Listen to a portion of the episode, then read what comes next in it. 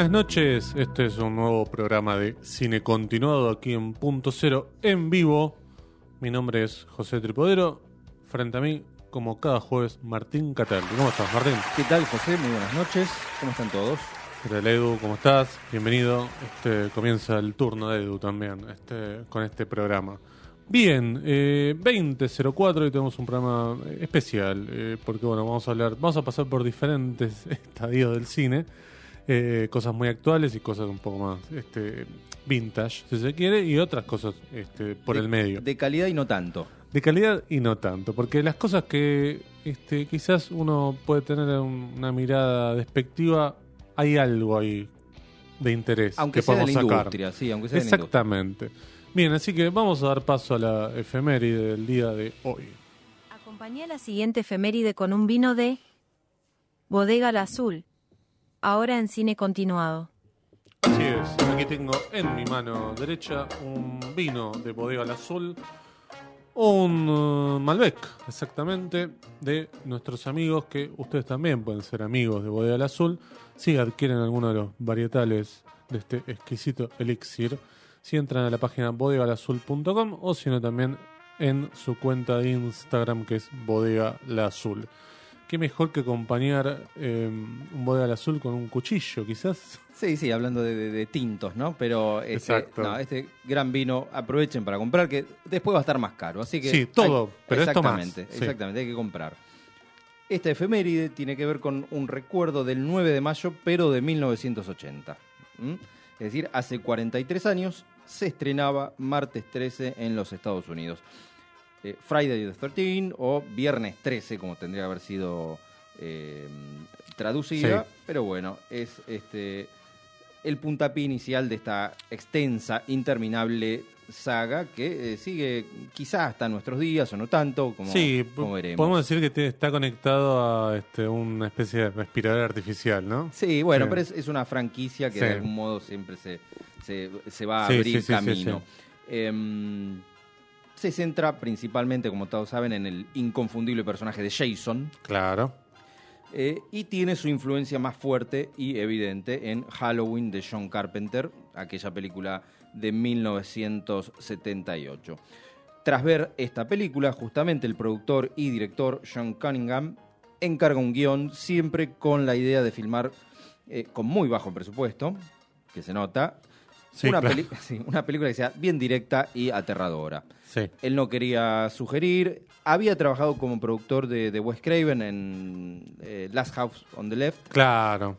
Eh, interesante película. A mí me gustaba Sí, más sí, me aquel, gustaba a- mucho aquel Wes Craven que, que el, que el- Pánico a medianoche le pusieron. Claro, que el, que el reciente. Claro. tenía unas eh, ideas interesantes. Sí, pero, sí, sí. pero bueno, él quería, tenía, este, por cierto, que quería eh, que sea choqueante. Eso es lo que quería con, con su película.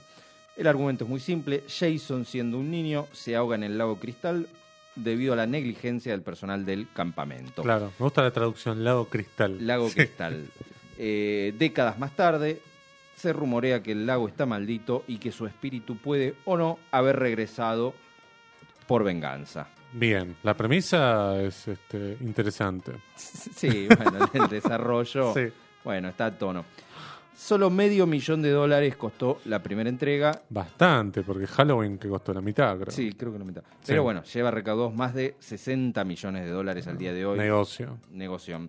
Eh, lo cierto es la película es eh, esta, esta premisa que nombramos es apenas una excusa para mostrar escenas de adolescentes que en general hay alguna Sí. parejita que, que se aleja y un asesino que los los va eliminando de maneras creativas. Claro, esta mirada moral de aquellos que van a tener sexo van a morir, ¿no? Sí, básicamente es, Sí. es eso. Bueno, en Halloween bueno, también pasaba eso.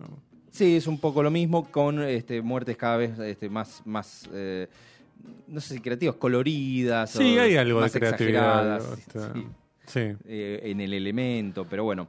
Em, La primera película lo que tenemos es que todos los asesinatos están mostrados desde la subjetiva del asesino. Exactamente, no sabemos quién es el asesino, pero ahora lo vamos a decir porque... Sí, porque tiene todo el mundo 40 la- años la película, sí.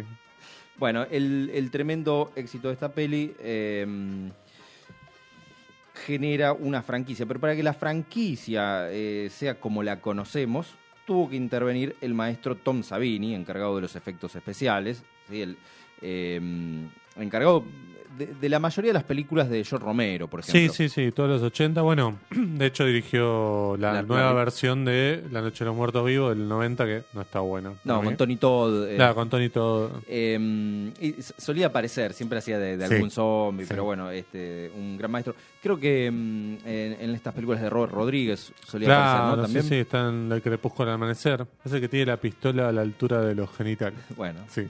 eh, pero bueno, su idea o, o su, su importancia, su aporte no es por, por su trabajo en los efectos, que, que estaban muy bien, esas imágenes truculentas, Sí. sino por sugerir, copiándose de Carrie, literalmente copiándose del final de Carrie, eh, que al final de la película Jason eh, eh, salga del lago para continuar su periplo en las infinitas secuelas. Claro, ¿Sí? dejó Porque- abierto ese final. digamos. Exactamente, porque no era Jason el asesino en la primera película. era la madre, ¿no? Era la madre de Jason. Bueno, si vieron Scream también ya lo saben, Sí. así que...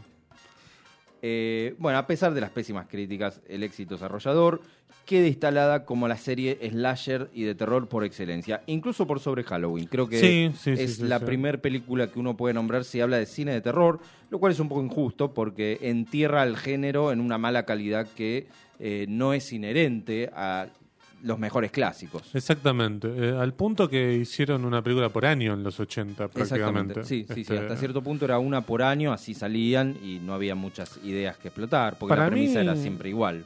Para mí tiene la lógica de las series de hoy. Digamos, porque si vos ibas a ver durante una década una película por año de Jason es porque querías un poco más del- Ver lo mismo, Ver sí. lo mismo, Sí, sí, sí. pero distinto. Sí, sí, pasa, Un- pasa ahora, es verdad. Pasa, pasa más ahora que antes. Claro. Eh, pero bueno, Pero con Halloween no se dio eso. No, Este, las secuelas son más variadas. eh, Sí, de hecho la 3 no tiene nada que ver. Este, tardan por lo menos 2, 3 años, un poco más. Las sí, de esas Jason, ¿no? películas clones. Claro, claro, exacto. Bueno, algunas curiosidades de, estas, de esta saga. Bueno, en la 1, como todos saben, Jason no es el asesino, es la madre. En la 2, del año 81, usa una funda de almohada para ocultar su rostro. Sí. Sí. En la 3, ya del año 82, finalmente usa la célebre máscara de hockey y Claro. ahí, es ahí que se define su, su imagen para siempre. ¿sí? Es imposible este, no imaginarlo con la máscara de hockey y el machete a, a Jason. Y todas empiezan igual, con un grupo de adolescentes que llegan a Crystal Lake, Sí, ¿no? exactamente. Básicamente. En la 4 del año 84 muere, en realidad mueren todas, pero bueno, en la, en la 84 se llamaba el último capítulo. Claro, el Final Chapter. Sí, muere definitivamente, pero en la 5 eh, el asesino, eh, en- entendido Jason está muerto, en la 5 el asesino es otro personaje, se llama Roy. Claro. Eh, la 4 y la 5 no las vi. Yo las vi, eh, no me acuerdo cuál era la que mm, había una chica que tenía como una conexión psíquica con él. No, esa es la 7. Esa es la 7, Esa es claro, la siete. más adelante, Sí. ¿no? Eh, que esa sí la vi. Bueno, Creo en la- que en esas que vos no viste, va, capaz que ahora, capaz que puede ser la 3, para. Es la que muere uno que está en silla de ruedas, que lo tira. Esa es la tres, Esa sí, es la 3, sí, claro, sí, que probablemente muerte. la mejor muerte. gran claro. muerte. Sí, siempre hay, hay un top de, sí, hay un top 5 de de- muertes. de ¿no? muertes. Bueno, en las 6 resucitan el, el Jason de siempre. Claro. Y tiene una canción de Alice Cooper en la banda sonora compuesta especialmente que quizás escuchemos más adelante. Capaz que no. ¿eh? No sé, vemos. Eh, bueno, la 7 es esta de la chica con poderes con, con telequinesis. Sí, ya le empiezan a meter esas cosas Sí. porque ya ellos mismos se están dando cuenta de para, estamos afanando, todas las historias son lo mismo, Jason mata a todos los adolescentes que van ahí, digamos. Y en la 8, si hablamos de ideas refritadas, bueno, la acción tiene lugar en Manhattan. Los últimos cinco minutos. Sí. Este, bueno, donde Jason muere por sumergirse en aguas de, de la alcantarilla contaminadas. Sí, Claro. hermoso final. Bueno, la 9 del 93, Freddy va al infierno. Jason. Eh, Jason, perdón. Jason Freddy goes porque to hell. aparece, sí, Claro. porque Freddy aparece. Es este. mm, Es extrañísima esa. es extrañísima. Se supone que es una nueva muerte. Porque esta película la compra New Line, que eran los dueños de Freddy. Así que eh, era la última antes de enfrentarlos. Claro. O no, pero bueno, lo cierto es que hay una escena post créditos que en ese momento No. nadie sabía que existían las escenas No, post créditos. no. Así que muy poca gente la vio. Nosotros que alquilamos el Sí, VHS claro. lo perdimos, pero aparecía eh, la máscara de, de este Jason muerto y Freddy, eh, la garra de Freddy llevándose la máscara. Vos sabés que en las versiones de DVD que salieron, ya directamente esa escena post-crédito la pusieron Antes de los- adelante. Claro. Ah, eh, antes de los créditos. Claro, antes, digamos. claro, como sí. para que no te las Sí, digamos. bueno, Porque no era época, como bien decía, de que quedarse hasta se el final. incluyeran, claro, este, escenas post-crédito. Pero bueno, New Line, que ya era eh, dueña de los dos personajes, planeaba enfrentarlos. Sin embargo, la saga sigue en la 10, o Jason X, del 2002. Sí. Más extraña todavía, porque tiene lugar en el futuro, en una nave espacial, en una premisa más parecida a una especie de mezcla con Alien y Hellraiser, es rarísima. Hay un cameo de... no, un- más que un cameo, hay un personaje Sí, de Cronenberg. Cronenberg al comienzo. Sí, está dirigida por Jason Isaac, que creo que era mm, especialista en efectos especiales y había trabajado en películas de Cronenberg.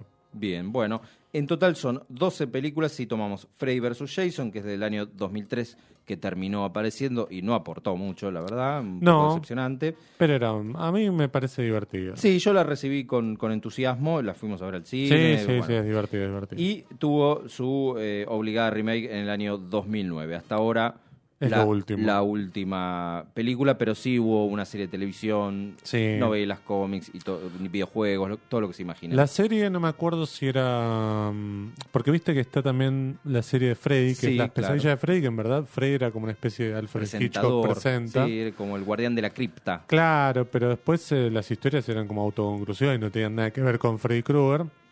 Salvo un capítulo que te explican como el origen de Freddy, pero Sí. después nada más. Las de Jason, no me acuerdo si Viernes 13 tenía que ver con Jason o también Jason, eh, o, eh, o solamente tomaron el título. Eh, la Y verdad el que no la vi, no, no, no la vi. No, yo no me acuerdo, pero no creo recuerdo que la hayan la- pasado acá. Sí, sí, la pasaron acá en Canal 13, sí, sí, sí.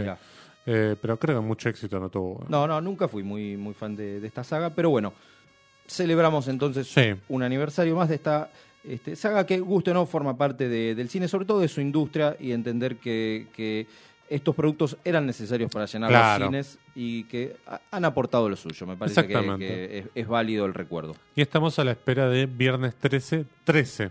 Claro, que es la que la, la entrega número 13, que podría ser la 2 de la remake o una nueva de la saga, no, no, supongo sabemos. que la continuación, O- pero... o, un reboot, viste que ahora se hacen esas cosas. Que ahora creo que los derechos los tiene Paramount, eh, pero también hay una puja por eh, quién es el dueño del personaje, pero qué personaje, el Jason Voorhees de la 1 o el Jason Voorhees con eh, la funda de la almohada en la cabeza o el Jason Voorhees con la máscara. Entonces Sería ahí... muy, muy arriesgado que no tenga la máscara de Hawkeye, ¿no? no, no, claro. Eh, es verdad, las primeras, si bien son películas independientes, las distribuía eh, Paramount, así Claro. que sí deben tener ahí una porción de, de la torta. Así es. Pero vos nombrabas a Alice Cooper y nos vamos a quedar con algo muy lindo, que es esta canción muy ochentas de este, el querido Alice Cooper, que no sé si sigue tocando, vos que Sí, estás más... sí. absolutamente. Sí, sí, está, está grande, pero está en plena actividad, sale de gira, eh, saca canciones nuevas. Yo no, no tengo más que buenas palabras para, para Alice Cooper. lo- Hace lo mucho no amamos. viene.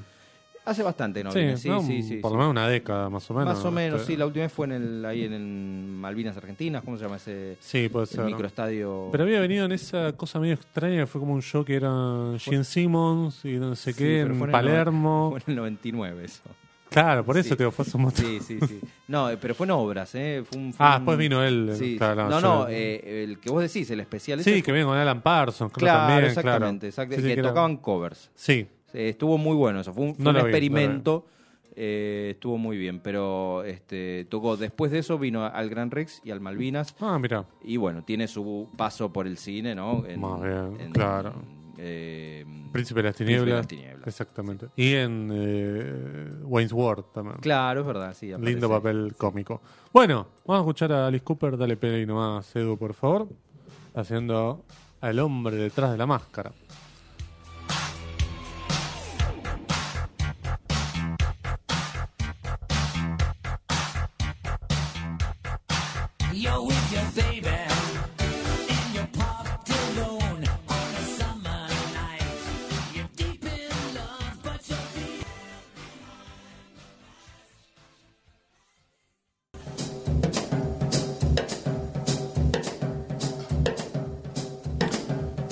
Bien, estamos aquí nuevamente en Cine Continuado, segundo bloque. Le mandamos un saludo a Leila Estrella, nos está escuchando atentamente. ¿eh?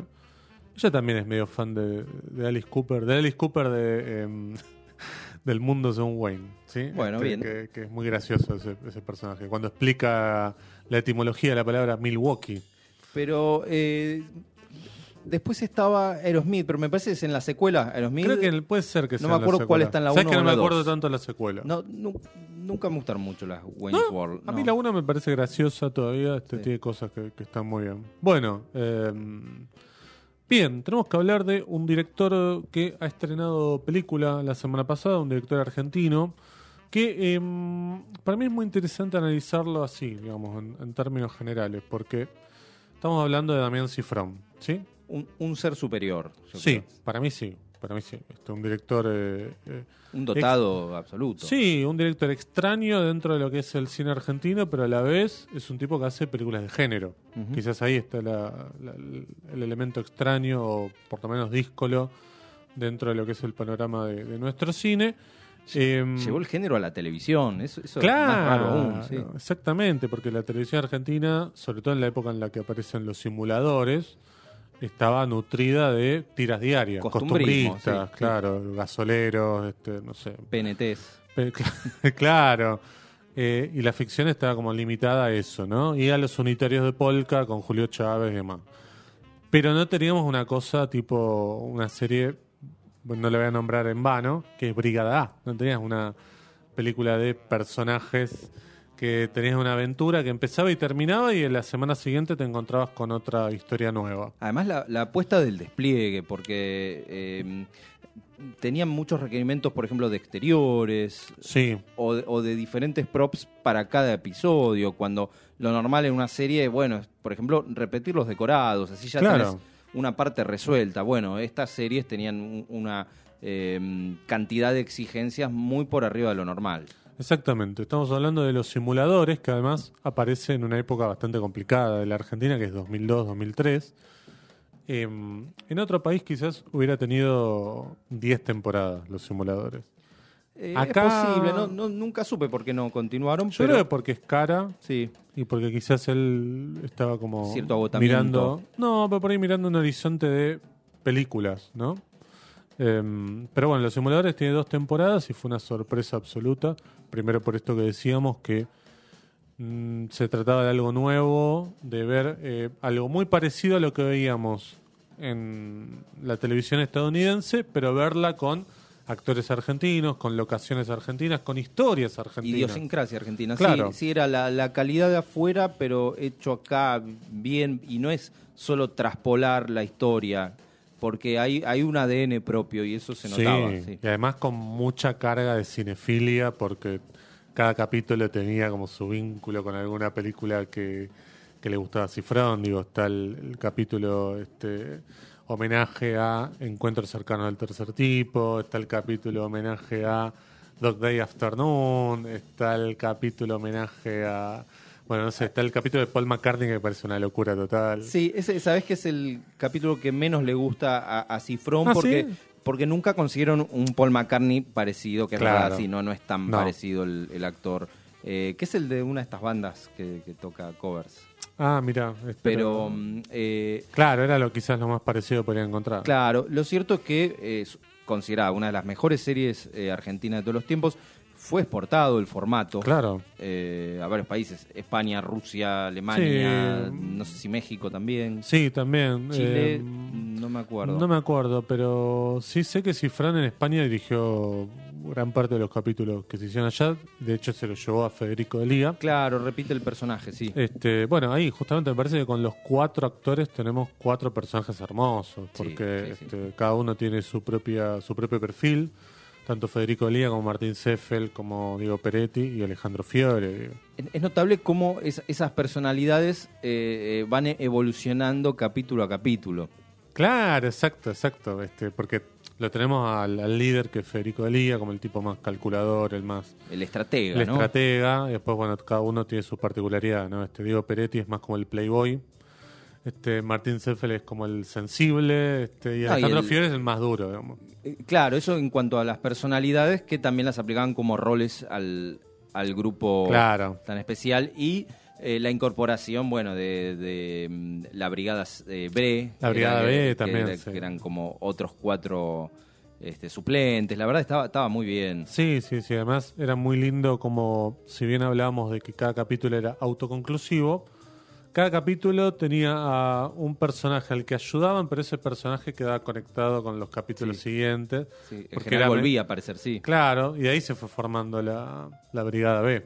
Este, pero eh, era muy lindo esto del boca en boca, digamos, ¿no? Porque eh, al personaje que ayudaban era un personaje que le contaba a otro la existencia de los simuladores cuando se presentaba algún problema, ¿no? Que no podían solucionar. Y el éxito del programa no fue también así boca en boca, porque Sí, yo creo que em- sí. empieza con un perfil bajo y yo creo que explota en el, creo que es el episodio 4 cuando tienen que ayudar a Nazareno Casero a, a- a pasar de grado. Sí, sí, o, sí, sí, o de sí. año, porque Sí, está en secundario. Eh, es espectacular esa Es idea. un gran capítulo. Este, sí, Nazareno Casero, que ha sido un alumno que debía como 11 materias, creo, y lo tenían que ayudar a, por lo menos a probar 9 para pasar de año.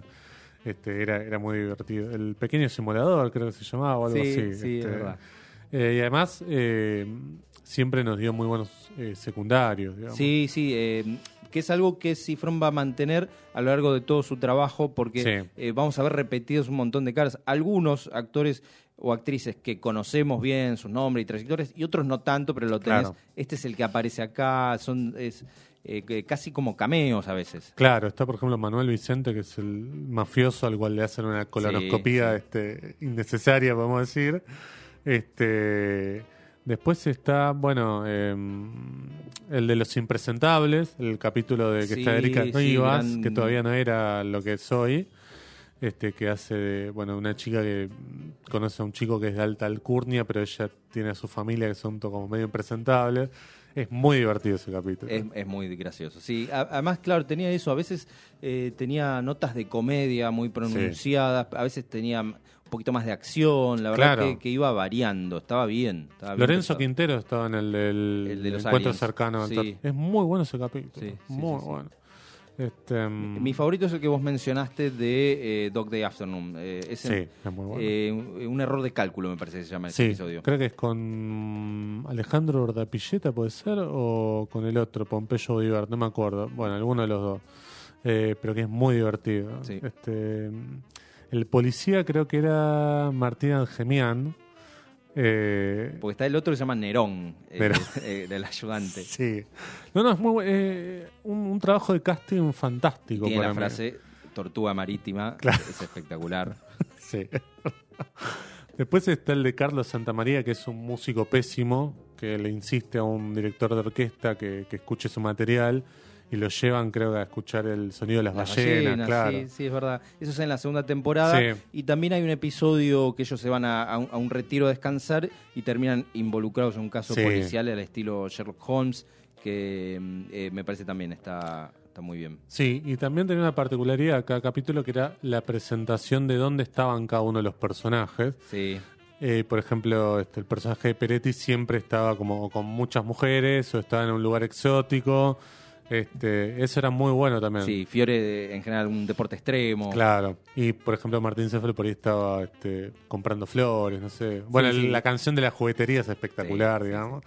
Este, mu- no, porque es, es fantástico lo que logra Cifrón ya ahí prácticamente nos da una idea de que estamos en presencia de un eh, personaje distinto en los medios audiovisuales argentinos. Y creo que lo que dijiste es la clave. Eh, había un código cinematográfico en lo que hacía Sí, y se notaba y casi te diría que ni antes ni después hubo, hubo, No, no. eh, ese nivel de lenguaje llevado a la pantalla. Así que la verdad fue un éxito rotundo y éxito del que nunca se bajó. Cifrón quedó ahí arriba. No, no, Para nada, para nada. Bueno, él antes de hacer los simuladores ya había escrito y dirigido El Fondo del Mar, que es su primera película. Eh, Entiendo que ya la había escrito pero no producido o sí. Eh, Eh, sí, de hecho se estrena en 2003, 2003, pero creo que la filma en 2002, eh, eh, medio que a la par de los simuladores. Este, estamos hablando de una comedia protagonizada por Daniel Hendler, Dolores Fonsi y probablemente uno de los mejores actores argentinos que es Gustavo Garzón. Sí,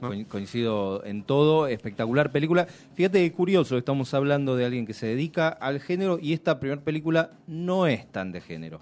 No, pero es ese tipo de películas que podemos ubicar que sucede todo en una noche, eh, y que eh, no sé, algo como después de hora. Sí, bien después sí. de hora es una película diferente, Se, se la ha comparado mucho con eso, sí, es verdad. eh, pero es nada, es la historia de un estudiante de arquitectura, que es Damien Hendler, que eh, sospecha de que la novia lo está engañando. En verdad ellos no están muy bien, pero él medio que finge demencia porque la novia le está dando todas señales de que no quiere estar con él. Sí, casi que lo confirma, pero bueno, eh, no- Claro. no sabe cómo sobrellevar esa situación. Exacto, y justo en una tarde él quiere medio como intimar con ella, ella no quiere sacar nada, se lo saca de encima y por debajo de la cama ve una mano que se estira y que se lleva un zapato. Y ahí él confirma que, bueno, claramente hay alguien más. Este, y se queda esperando fuera de la casa y lo empieza a seguir y se da cuenta que es Gustavo Garzón. Sí, que además es eh, toda esta situación lo tiene eh, como atrapado en su vida. Él no puede, no puede progresar en sus otros proyectos eh, personales. Creo Sí. que es- eso debe haber algo propio de- del director ahí. La Sí. verdad que no, no, no lo sé a ciencia cierta, ni tampoco es eh, relevante. Es lo que uno imagina al verla, que es Claro. bastante introspectiva en ese sentido. Es un personaje despreciable el de eh, Daniel Hendler, pero lo que lo hace mejor todavía es que el personaje de Garzón es peor. Es peor, sí. porque lo vamos siguiendo y tenemos el punto de vista de Hendler y todas las, digamos, todas las veces en las que Garzón tiene que interactuar con un ser humano, lo denigra, lo trata mal, lo insulta o hace un comentario despectivo, entra a comprar algo y ve algo que está caro y hace un comentario tipo, bueno, pero qué viene con un televisor esto, este, cosas así que son como este, de, de mala persona. Sí, uno le desea el mal. Claro. Este, y bueno, y los encuentros que tiene con, con Hendler son espectaculares. Para mí, una de las mejores películas argentinas de los últimos 20 años. Sí, eh, la verdad que no, quizás después de ver los simuladores no es el proyecto que uno esperaría de, no, no, para nada. de Cifrón. Su siguiente película sí, por ahí Sí. es, más, es más lógica en, en un devenir de, eh, de su carrera. Exactamente, estamos hablando de Tiempo de Valiente del año 2005, una película más grande, producida por KIS, distribuida por 20th Century Fox, protagonizada por Diego Peretti y por Luis Luque, que hacen lo que básicamente se conoce como una buddy movie. Sí, una, ¿Sí? una película redondita, perfecta. Sí, perfecta, de género. Luis Lucas es un policía medio conflictuado, este, seco de pocas palabras, y Diego Peretti es un eh, psicoanalista de la policía que medio que los obligan a los dos a estar juntos. digamos, Sí, ¿no? lo, lo asignan para asistir a, a Luque, que estaba atravesando un mal momento, y en, en determinada situación se revierte la situación y Claro. es Peretti el que pasa a estar mal. Exacto. En el medio hay toda una trama eh, policial Sí, clásica. una investigación, Sí. un contrabando. En donde se, se involucran los dos, la verdad que eh, espectacular. Sí, muy divertido. Eh, nuevamente un plantel de actores, actrices impresionante que Claro. los vemos de otras series, otras películas. eh, sí. a, a mí yo la vi en el cine y después la volví a ver 20 veces más. Es- sí, sí, sí, es muy divertido. creo que es perfecta. A mí, eh, mm, teniendo en cuenta que me gustan todas las películas de Cifrón, esta es la que, no sé, en la que tendría que volver a verla, pero tengo menos conexión. De todos modos, este, me parece como una película de género bien hecha y no una copia. Este, Sí, de- trasladar de, de Hollywood. eh. Arma Mortal acá, ¿no? No, no, no. Y las escenas de acción están bien, digo, tiene un muy buen prólogo, que está Carlos Portalupi, este, me, me parece como súper interesante. Y además la hace un par de años después del Fondo del Mar. Entonces uno decía, bueno, tenemos un director argentino que hace películas de género y que hace una cada dos años. Por eso sorprende mucho que haya tardado nueve Sí. en hacer eh, Relatos Salvajes. Bueno, en el medio estuvo la serie eh, Hermanos y Ah, sí, Detectives. perdón. Que eh, yo no, no la pasaría tanto por alto. No, no, no, es muy divertida para mí. ¿eh? Una serie de 10 episodios Sí, con Rodrigo Lacerna y Rodrigo Bonoya. sí. Es extraordinaria para mí. Sí, Eh, también tiene un medio como un concepto de body movie un poco. Sí, tal cual, sí, porque son este una es un detective que trabaja para la policía y su hermano menor que tiene un coeficiente intelectual mucho Superior. más elevado, sí, al- a, la, a la media que lo ayuda en los casos. De hecho, Eh, lo ayuda a ascender porque el sí. personaje de, de la Serna es como un policía de uniforme, algo así. Este eh, resuelve un caso gracias al hermano y lo asciende a detective. Claro, exactamente. Eh, espectacular, nuevamente están estos guiños al cine permanente. Eh, tiene como curiosidad que cada episodio tiene una estructura narrativa diferente. Sí, claro. A, veces nos muestran al comienzo eh, cuál fue el crimen y después se desarrolla la investigación. A veces no nos muestran nada. A veces Claro. tenemos un punto de vista erróneo. Eh, Recuerdo aquel episodio eh, que empieza con todo un plano secuencia. La verdad, hay, hay, Sí, sí, sí. sí, sí. hay algunos. Sí, se muestra como el- la destreza vis- visual de Cifrón en cada capítulo, porque hace algo diferente. Entonces vos decís, che, este tipo podría ser un policial eh, detectivesco, este tipo podría ser tipo una de ciencia ficción. Digo, esas cosas, ¿no? Que no todos creo que podrían hacer. También fue eh, adaptada en España y en México. En España tuvo una temporada más. Con, Sí. con otros episodios que acá no, no se hicieron. Eh, y Yo creo Rod- que por los costos de producción no se pudo es posible. mantener acá. Rodrigo Noyes eh, repite el papel. Claro. Un poco como hizo eh, Delia en los simuladores. Exactamente. Em, estaba muy bien acá también Oski Guzmán, Sí, como el maestro. compañero de, Sí. de la Serna. Estaban todos bien. eh, toda esa, ¿cómo se llama? Brigada, Sí, no sé cómo sí, se llama. Eran muy graciosos. Era todos. muy bueno, Sí. era muy divertido. Sí. Este, hay un capítulo que es este que descubren, creo que va de campamento el Sí, personaje de es- Rodrigo ese es mi, mi favorito. El sí. de los nazis. Sí, tal cual. El sí, del sí. nazi, va, Sí, sí, sí. este, que es muy divertido. Creo que se llamaba El extranjero misterioso o algo, Algo así. así. Eh, ese es extraordinario. Sí, sí, sí. sí. Este, Era muy divertido también el jefe que era eh, el apellido es Moreno, que es el Carlos Moreno. Carlos Moreno falleció hace, sí, no hace no, mucho. tanto. sí, sí. este, Es el padre de Rodrigo Moreno. sí. Eh, gran, gran actor. Acá el papel es espectacular. El papel en el de los nazis es espectacular porque los coordinadores, uno era este, ay, no me puedo acordar el nombre, Veronelli. Atilio Veronelli, que en un momento llega el jefe y dice, no, estoy acá con fresco y batata, que no me pueden explicar. Era muy gracioso de parte de los diálogos, todo. no, estaba muy bien. Eh, bien, pasemos a mm, eh, El Leto Salvaje, finalmente, que es del 2014. Una película extraña, primero porque son cinco episodios, todos, por supuesto, vinculados a partir de la violencia en personajes, entre comillas, comunes, podemos Sí, decir, ¿no? 5 barra 6 episodios, porque tiene Por un una prólogo. intro. Eh, ya que sea una película en episodios, no era lo más normal en ese No, no, no, momento. para nada. Creo que ni siquiera ahora. No, y nunca funcionaron las películas de episodios. No, producida por Almodóvar. Claro. Eh, y esto ya es clase A. de- Sí, de- no, es- internacional. sí, es el ascenso a, a las may- ligas mayores de las que no se va a bajar nunca. No, de hecho es la última película argentina que estuvo seleccionada para la Palma de Oro en Cannes, que no es poca cosa. Eh, de hecho, Cifrón va a estar este año en, en Cannes dentro del jurado. Esas cosas te la da el hecho de haber participado antes con alguna película, digo, de ser jurado. Eh, y acá están prácticamente todo el Star System argentino. Yo creo que lo- los únicos dos que no están son Mercedes Morán y Natalia Oreiro. Pues pues están Darín, Peretti. No, Peretti no, mira, ahí Peretti no está. Mirá. Darín, Esbaraglia, Oscar Martínez. Sí, Franchella no, ponele, Eh, pero. pero ya con Darín, Sí, Esbaraglia y sí, Oscar sí. Martínez tenés tres. Es un Este, hitazo. bueno, Grandinetti, Erika Rivas. Rita este, Cortese. Sí, Nancy Duplá y Marioneta haciendo papeles secundarios, digamos. Eh, y que están, creo, solamente porque es es de Cifrón. Sí, este, Julieta Silverberg. Zulita Silverberg, Sí, sí, eh. Rita Cortés, eh, sí, sí, tenés un montón. Diego Gentile en el episodio de casamiento. Bueno, em, Bueno, hay, hay algunos este, intérpretes que yo los conocí en esta película. Claro, sí. Eh, por ejemplo, eh, Diego, ¿cu- ¿cómo se llama el que hace el fiscal? Ah, no, el fiscal. Eh, para, ¿el fiscal en cuál? El- ah, El pará. Oscar Martínez. Eh, Diego Velázquez. Diego Velázquez. sí. Actorazo. Sí, espectacular. Yo lo conocí ahí. Osmar Núñez, sí, Sí. sí, un montón. Este, bueno, em, ¿cómo es? Bueno, en el episodio de Baraglia, Walter Donado, Sí, que es sí, espectacular ese personaje. A mí, eh, yo fluctúo cuáles son mis favoritos. El de Baraglia me encanta. Eh, si bien el de creo que lo hablamos alguna vez y es medio como una línea de va derecho y punto, no tiene muchas variaciones.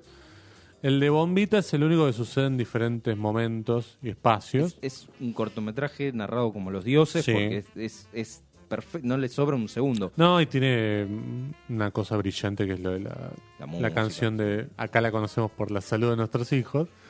Eh, pero creo que es una película francesa. Mira, me olvidé la película francesa, al punto en el cual la tengo asociada a Mario Sokolinsky. Eh, Yo, yo elijo el de Oscar Martínez. ¿eh? el Oscar Eh, Martínez parece una cosa increíble. Sí, sí, sí, sí. Yo, sin dudas. Porque además toma una, un- una situación que acá por lo menos la vemos cada tanto, lamentablemente, que es la de alguien que atropella y mata a, a un peatón y huye eh, y que no paga por ese crimen, ¿no? Y si, Este, o- si tenés dinero, podés eh, Zafar fácilmente. salir indemne de lo que sea. bueno, pero igual la ley es medio... Bueno, ahora creo que cambió un poco, pero antes era medio que era un delito escarcelable, menos de tres años. te. Bueno, pero acá justamente se trata de una familia de mucho dinero, que el pibe se manda la cagada de matar a una embarazada después de haberse llevado el auto de la familia, y Oscar Martínez eh, tiene que solucionar el tema, va el abogado de la casa, Con arman dinero. toda una estrategia, claro, con dinero, llaman al fiscal, el fiscal pide dinero, este, quieren involucrar al jardinero de la casa para que se haga pasar por el por el que cometió el, el crimen eh, y le ofrecen un dinero a, a cambio de pasar un tiempo corto en la cárcel.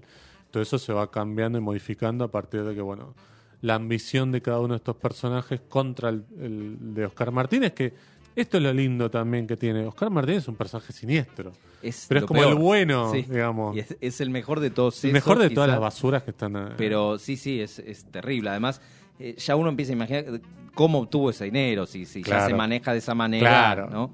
Eh, la verdad me parece perfecto. Y el final, me parece que es el, el cuento central, porque es el más largo, Sí. es quizás... eh, más si pirotécnico también. y, y si uno tiene que rescatar una foto de la película, creo que es Erika Rivas. Sí, Eh, ese cuento final de algún modo resuelve todos los anteriores con lo que sucede al final que no se podría dar con, con todas las otras historias. La verdad que es, es espectacular. Bueno, se convirtió en la película más vista de- del cine nacional. sí, más de 4 millones de espectadores. Eh, este, cierto es que no tenemos los números de las películas de Fabio, Claro, las películas sí, de los 50. es difícil compararla con eso, pero sí es la más vista o la segunda más vista en el Sí. exterior también. Sí, sí, eh, bueno, tuvo un montón Su- de superó premios. a Metegol, Claro. Secreto de sus ojos, superó varias. Sí, sí, de hecho. Y bueno, eh, compitió por el Oscar. compitió por el Oscar a mejor película.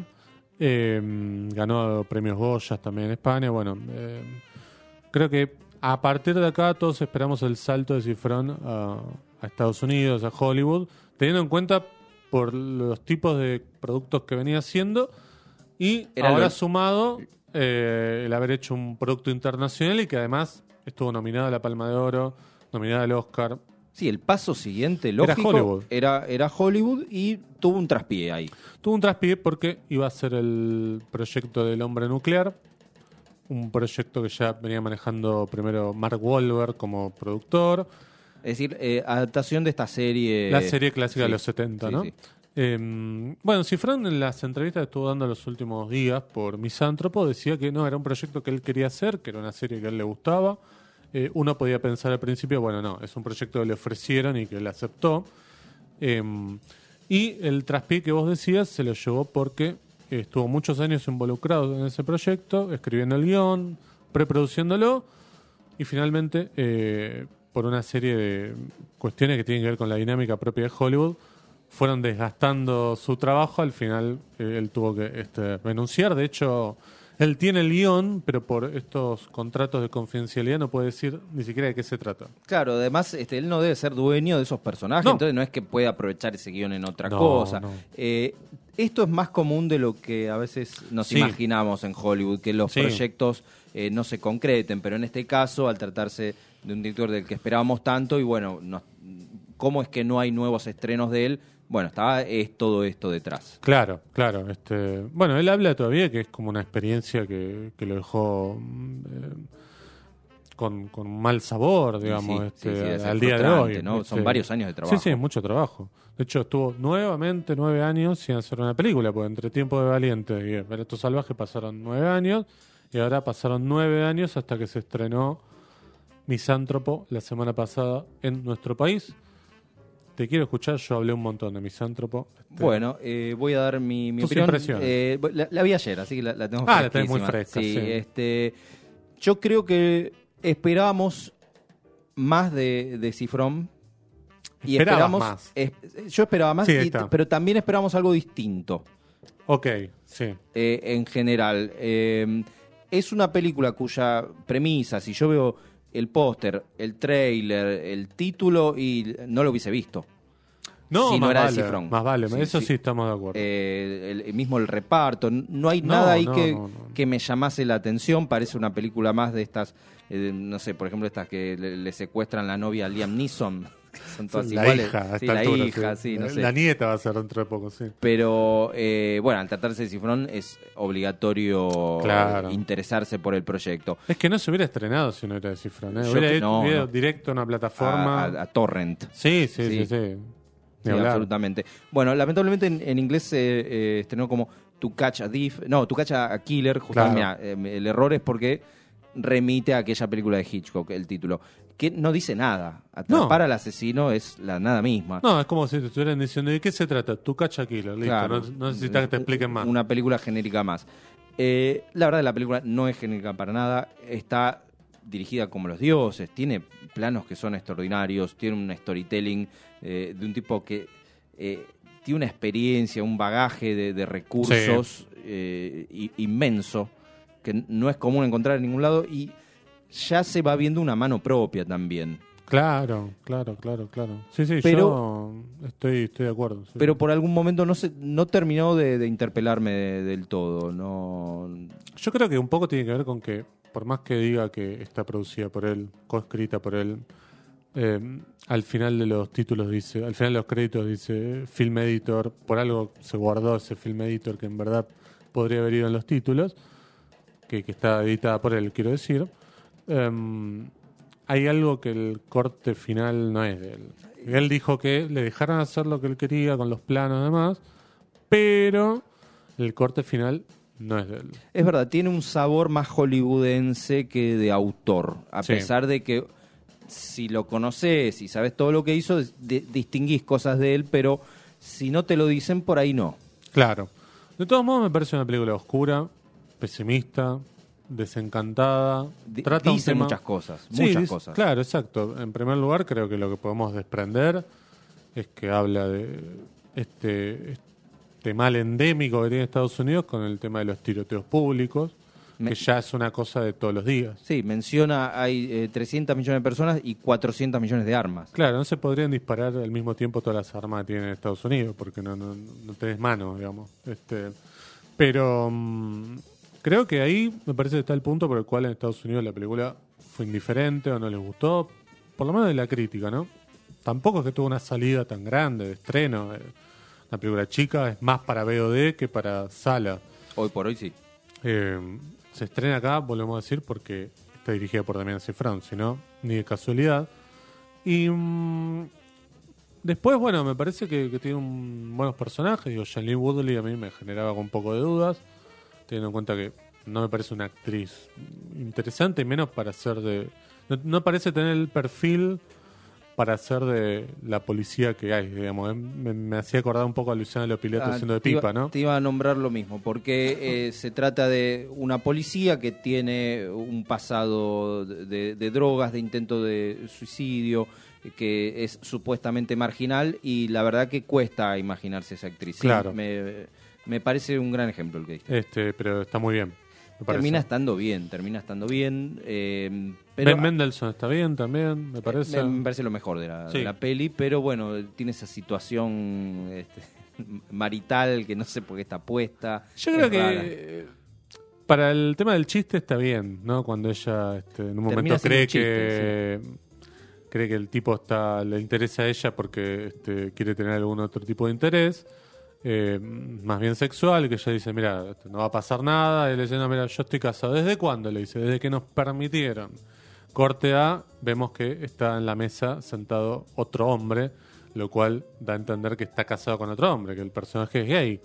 Em, pero después me parece que la película tiene algo súper interesante que va a contramano del cine de hoy, que es que mm, empieza con algo súper espectacular y después baja, digamos, nunca llegamos a ese clímax del atentado del principio. Yo creo que todas las películas que se hacen hoy son a la inversa, digamos, cada escena tiene que ser más espectacular que la anterior. Si seguimos la eh, senda de las películas de mm, superhéroes o las películas industriales, digo, hasta las películas de Cameron como Avatar deben ser así. Este, la última no la vi, pero me la imagino con que va de menor a mayor.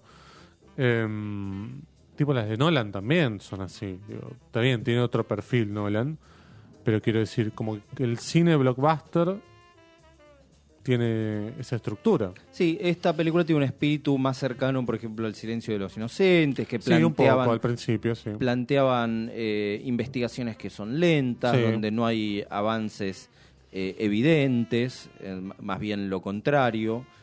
Me parece que tiene más que ver con esa atmósfera, todo, Claro. todo es bastante lúgubre. Así que ustedes pueden ir a ver Misántropo, todavía está en salas de cine, esperemos que dure un poco más. Traten de verla subtitulada porque hay un montón de Dicen que se, funciones se que... estrenó más doblada que subtitulada. ¿eh? Increíble. Porque está dirigida para un público adulto. Somos, somos España. Exacto. Eh, pero no lo bueno. No. Bien, tenemos que ir a una tanda porque ya nos come el tigre. Una frase que nunca se dijo.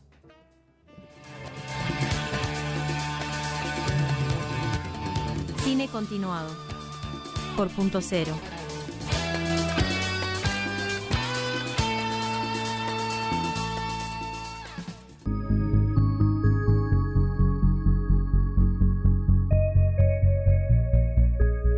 Lo que no se animan a recomendarte. Ahora en Películas de culto.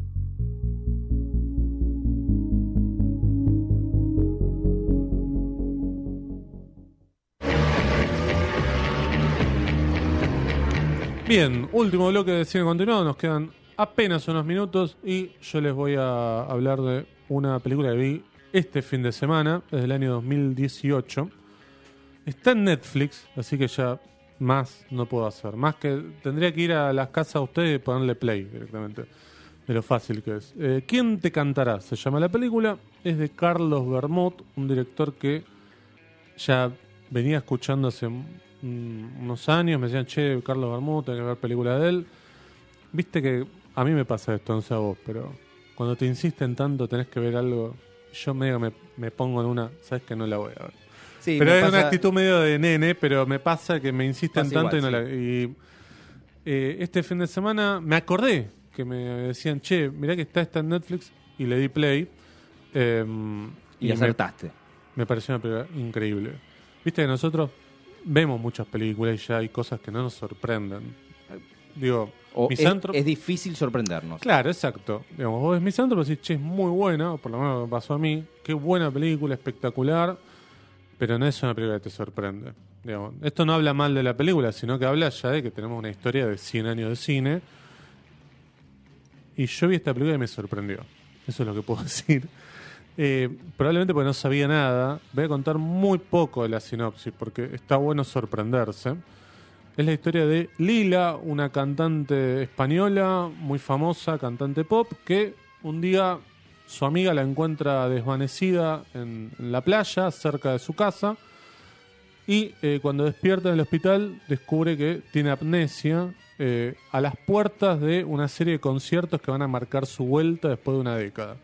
Pero claro, ella no sabe que es Lila, la cantante más famosa de España, no se acuerda de las canciones, no se acuerda cómo cantar, más allá de tiene el talento, y la amiga tiene una idea que va a hacer cambiar su vida. La película es una maravilla total, véanla, insisto, está en Netflix, se llama ¿Quién te cantará? Y yo ahora quiero ver todas las otras películas de Carlos Bermud, eh, Magical Girl, Diamond Flash, eh, la que se estrenó este año, Manticora, eh, quiero ver todas, quiero ver todas, la verdad me parece un- una cosa genial.